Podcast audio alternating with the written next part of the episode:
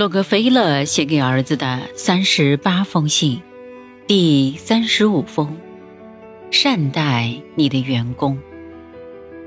亲爱的约翰，想象一下这样的一个场景：一位交响乐指挥想让在场的观众们享受一场音乐盛宴，可是他突然面向观众，音乐家们看不到指挥。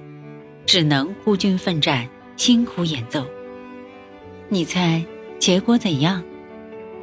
对，这是一场失败的演奏会，因为指挥忽视了音乐家。音乐家当然会消极懈怠，并搞砸一切。领导者就如同乐团的指挥，他做梦都想调动起全体员工的工作激情，好让他们。奏出最完美的乐章，帮助他壮大事业，赚更多钱。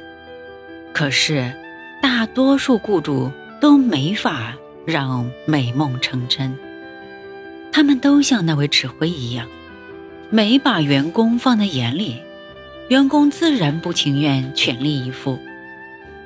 我同其他雇主一样，也希望全体员工。都能全力以赴为公司服务。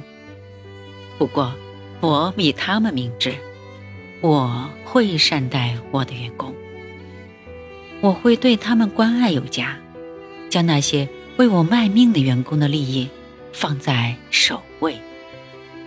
坦白说，我必须善待那些用勤劳的双手为我创造财富的员工。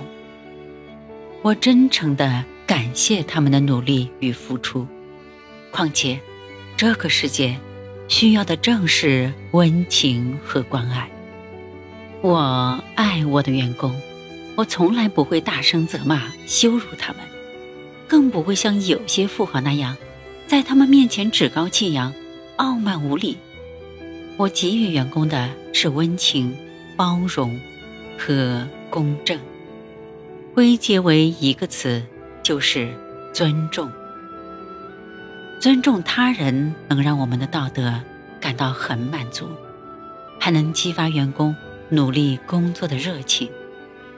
我坚信，给予他人应得的尊重，能有效的激发他们的潜能。